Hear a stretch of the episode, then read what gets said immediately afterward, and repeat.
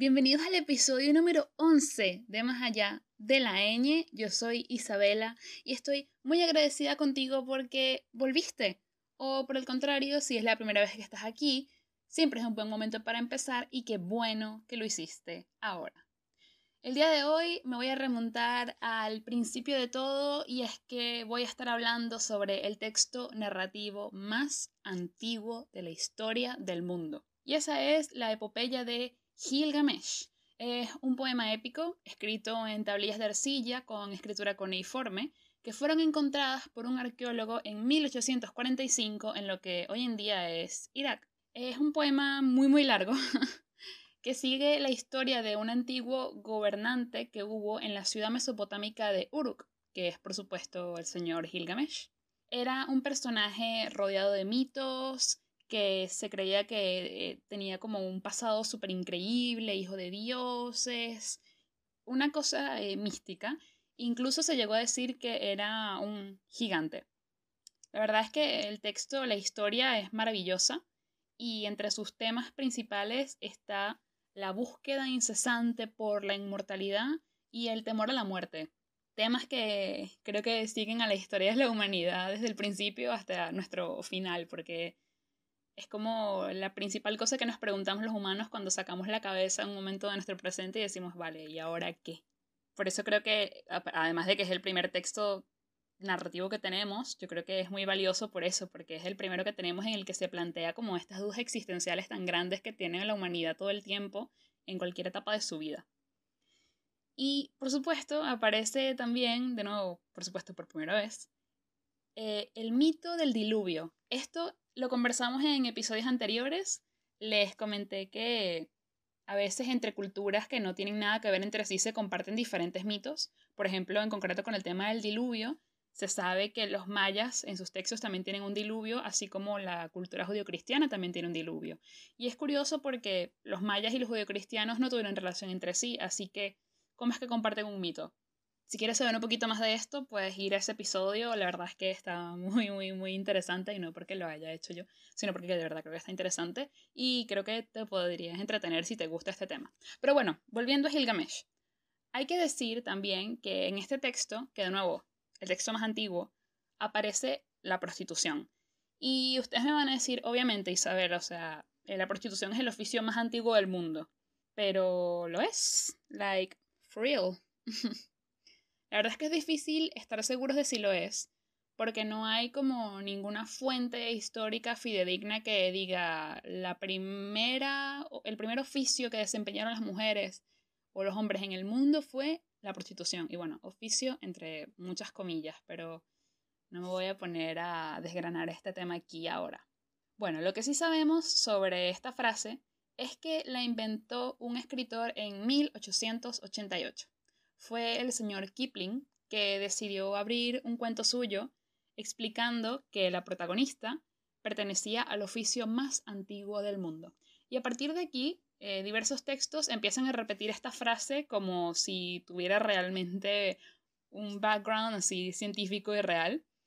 Y de textos pasa a la voz popular y así es como esta frase se instaura como una de las más recurrentes en diversas lenguas alrededor del mundo. Creo que todos hemos oído hablar esto de que la prostitución es el oficio más antiguo del mundo, pero no tenemos realmente ninguna certeza de que así haya sido. Lo que sí tenemos constancia es que Tan pronto como aparece el intercambio de bienes por servicios, aparece el sexo como un servicio eh, que se puede intercambiar por esos bienes. Ahora, decir que el primer servicio que se ofrece a cambio de bienes en la historia de la humanidad es la prostitución es un poco tomado de los pelos, ¿no? No, no está muy claro este asunto. Pero, por ejemplo, se ha observado que en chimpancés eh, se puede dar que a veces entre ellos decidan intercambiar sexo por comida. Y es muy curioso porque entonces estamos hablando de que otras, otras familias eh, de mamíferos con una estructura social similar a la nuestra deciden intercambiar actos sexuales por comida. Entonces, esto podría darnos una pista de que tal vez sí definitivamente el, oficio, entre comillas, de la prostitución pues es muy antigua y se remonta a tal vez los principios de la conciencia de la humanidad. Y hablando de prostitución, eh, yo de niña, la primera vez que oí la palabra prostituta, pensé que era como una especie de eufemismo y que realmente la palabra real era prostiputa. Pero que era como una palabra como tan grosera, tan oscura y tan mala que los adultos no se atrevían a decirla nunca y en su lugar decían prostituta. Y recientemente descubrí que mi mente de niña tampoco estaba tan equivocada, porque es que la palabra puta empezó siendo un eufemismo. O sea, me explico. Inicialmente la palabra puta viene del latín puta. un shot por cada vez que diga puta. Sería un buen juego de, de beber. Bueno, la palabra puta en latín significaba muchacha o chica, simplemente. Y e inicialmente pues se tenía esta otra palabra que era muy grosera y muy obscena para de referirse a las mujeres que se dedicaban a esto. Y las personas como para tratar de no decirla empezaron a decir puta en el sentido de muchacha, como para ahorrarse esa incomodidad, así como nosotros decimos cuchara en lugar de cuca, por ejemplo. Pero la verdad es que las le salió el tiro por la culata porque puta hoy en día es una de las groserías más horribles que hay en el mundo y pocas personas se atreven a decirla en público, excepto yo que la digo en el podcast. Eh, pero sí, puta inicialmente era un eufemismo y simplemente significaba muchacha. De hecho, también está la palabra puto, que inicialmente significa eso también, muchacho. Y por otro lado, la palabra prostituta viene del verbo en latín prostituere, que significaba simplemente exponer, como mostrar a la luz algo. Y es que al principio simplemente significaba eso, exponer, pero empezó a utilizarse en textos literarios como con el sentido de que las mujeres exponen su cuerpo a cambio de dinero. Entonces, a partir de estos diferentes textos se empieza a emplear el verbo prostituere, significa exponer, como con este sentido así metafórico de, de prostitución que hoy en día conocemos. Y así fue como se dio lugar a la palabra prostituta, que yo inicialmente pensaba que era prostituta. Otro oficio antiguo que aparece en el poema Gilgamesh es el de las plañideras, que les voy a decir la verdad, cuando me enteré que esto existía, dije, Dios mío, ¿qué hago estudiando filología? O sea, creo que tomé el camino laboral equivocado eligiendo filología, sabiendo que existe algo como ser plañidera, pero lamentablemente eh, hoy en día sería más fácil para mí encontrar trabajo en como filóloga que como plañidera. Y eso es mucho decir, porque encontrar trabajo como filóloga es un peo. Pero bueno, las plañideras eran mujeres a las que se les pagaba por ir a llorar en entierros. Por eso digo que sería un gran oficio para mí, porque creo que lo que mejor se me da en la vida es llorar.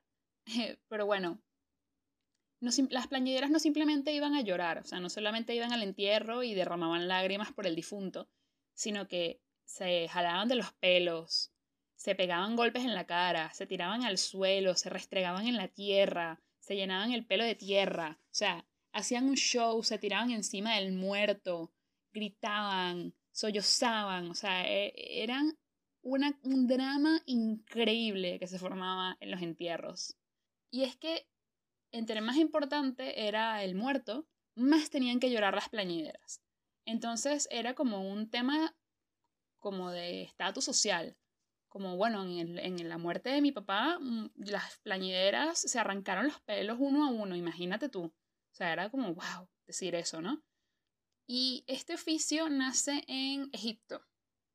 Se cree que inicialmente porque, según el mito de Osiris, eh, fue tan importante que su mujer lloró y se tiró de los pelos y armó un drama a partir de su muerte. Entonces, como que se empezó a considerar que para que un muerto fuera realmente como eh, velado en condiciones, había que armar un show en el, en el entierro. Y esta tradición de las plañideras egipcias se trasladó también a Grecia, y por supuesto de Grecia pasó a Roma, y de Roma al resto de países del Mediterráneo, y del resto de países del Mediterráneo a toda Europa. De hecho, una cosa muy interesante de las plañideras es que tenían que llorar en unos frasquitos, o sea, tenían que meter sus lagrimitas en unos frasquitos y esos frasquitos se cerraban con una tapita que permitía la evaporación. Entonces se tenía esta idea de que una vez que las lagrimitas se evaporaran por completo, Entonces el luto por la persona finalmente había acabado. Que esta tradición del frasquito también la retomaron en Inglaterra en el siglo XIX, pero no lloraban las plañideras, sino que pues lloraban los familiares de las personas. La verdad es que me parece una costumbre bonita, me parece muy, muy simbólica y muy linda. Lástima que hoy en día no lo hagamos. Que de hecho en Inglaterra hasta hace poco había el oficio de plañidera. O sea, habían empresas que, que te ofrecían ese servicio de, de plañidera. De verdad que emigré al país equivocado. Este oficio de plañir tuvo su mayor auge durante la Edad Media, y ahí era pan de cada día que cada vez que se moría alguien, que era muy común porque en esa época moría mucha gente todo el tiempo, se sabía que los entierros iban a ser un show y esto molestaba tanto a la iglesia porque era imposible hacer el entierro, o sea, era imposible, dificultaban demasiado todo el labor de, la, de velarlos y enterrarlos, al punto de que la iglesia decidió prohibirlo por completo. Que bueno, se siguió haciendo de forma clandestina hasta más o menos, hasta hace poco, porque en Inglaterra hasta hace poco lo hicieron, pero esto la iglesia siempre estuvo en contra.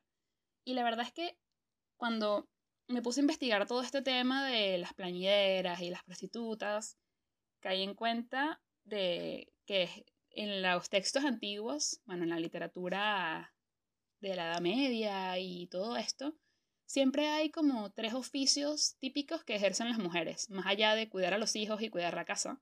Siempre se tiene que las mujeres son, o número uno, prostitutas, por supuesto, número dos, plañideras, o número tres, alcahuetas. En Venezuela la palabra alcahueta se refiere como, por ejemplo, cuando tu mamá sabe que estás haciendo una cosa mala y en lugar de regañarte como que te upa, como, ay, sí, yo te ayudo, vamos, hazlo, no te voy a decir nada pero en cuestiones literarias y sobre todo en el contexto de España, una alcahueta es una mujer que sirve como de cupido entre dos personas. En la Edad Media era muy común que, por ejemplo, si un hombre estaba enamorado de una mujer y esa mujer no le hacía caso, contrataba el servicio de una alcahueta para que fuera y convenciera a la mujer de que se enamorara de él que bueno, ese convencimiento podía pasar o por hechizos y magia negra o por simplemente que la mujer tenía una verborrea increíble y lograba convencerla. De hecho, bueno, en la literatura española está la alcahueta más maravillosa del mundo, que es La Celestina. Es una obra de teatro increíble. Me encantaría verla representada en algún momento eh, cuando acabe todo este peo. Y bueno, en, en, esta historia pues vemos esto, una alcahueta que engaña a un hombre para hacerle creer que va a hacer que la mujer se enamore de él, que bueno, técnicamente sí lo logra, pero bueno, hablaremos de Celestina en otro momento. Mi punto es que es muy curioso como de verdad en la literatura antigua la mujer como que solamente tenía tres posibilidades, o sexo, o llorar, o amar, punto. Ese era como el papel de la mujer en la sociedad. Que para esto realmente sirve la literatura, o sea, obviamente eh, las narraciones entretienen y son como una manera de, divertirnos, pero también la literatura sirve para ver, como para evaluar en qué punto está la sociedad en el momento en el que se escribió y qué corrientes de pensamiento hay y qué percepción se tiene sobre el resto de las personas, en qué papel se tienen a los hombres y a las mujeres, qué se espera de los niños, eh, cuáles son como estas nuevas ideas que están llegando. Todo esto está envuelto en la literatura. No recuerdo cuál es el autor, pero sé que fue un autor latinoamericano eh, de antes del modernismo que dijo que para conocer a una sociedad era más importante revisar su literatura que su historia. Y es verdad, definitivamente con la historia podemos aprender los hechos, podemos saber cómo llegaron hasta cierto punto, el devenir de los acontecimientos, pero la literatura abarca un tema mucho más profundo, abarca un tema más, digamos, como de la energía personal que tiene ese pueblo. Y siempre es muy valioso revisar cómo la eh, literatura ha evolucionado a lo largo de la historia, cómo seguirá evolucionando, qué textos se escriben ahora que no se escribían antes y viceversa.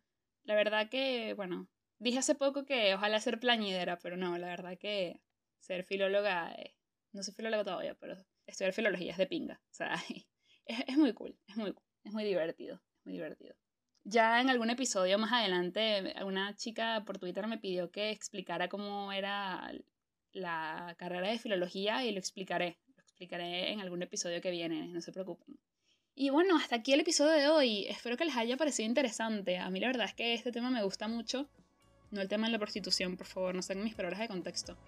Pero todo este tema de la epopeya de Gilgamesh me parece maravilloso y el origen de las palabras puta y prostituta y el oficio de las plañeras me parece una cosa maravillosa y espero que lo hayan disfrutado tanto como yo.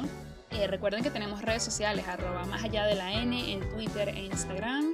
Y bueno, hasta aquí el episodio de hoy. Espero que les haya gustado mucho. Nos escuchamos la semana que viene. Adiós.